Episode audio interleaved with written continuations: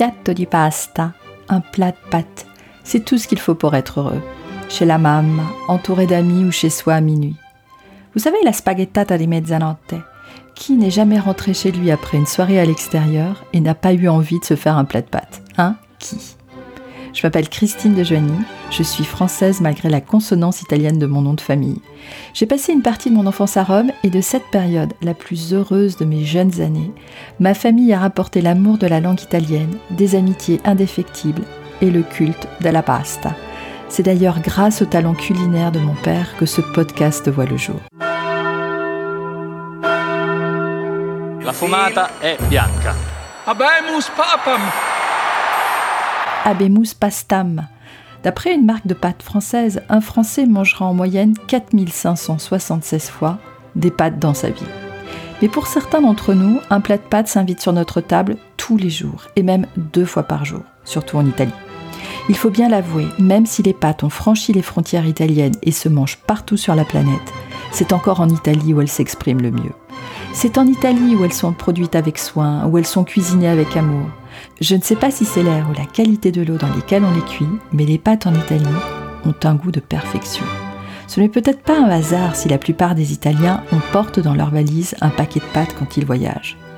Pour conjurer le mal du pays ou pour préparer leur plat de pâtes préféré quand ils sont invités chez des amis. Plus jeune, je trouvais cette pratique un peu ringarde et triste. Maintenant, j'ai compris. Quand on adule les pâtes, il est difficile de renoncer à ses habitudes culinaires.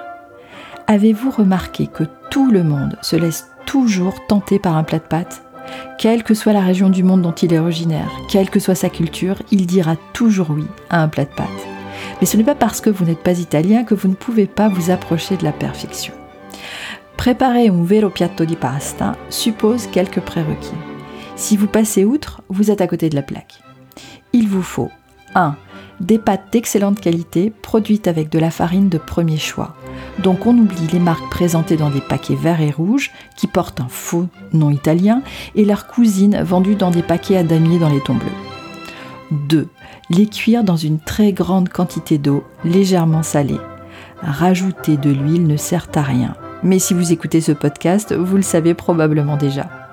3. Surveiller la cuisson pour qu'elle soit sempre al dente. Et enfin 4. Les manger immédiatement après les avoir servis.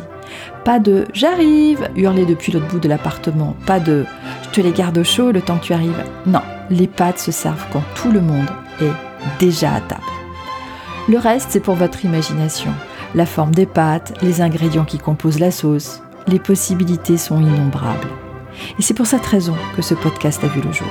Pour vous donner encore et toujours des recettes et des histoires de pâtes. Je vous donnerai régulièrement des recettes simples à préparer, comme on les fait dans les familles italiennes.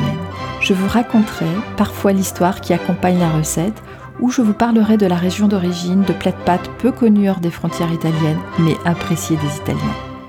En Italie, la tradizione n'est pas un gros mot et on a les pâtes en héritage.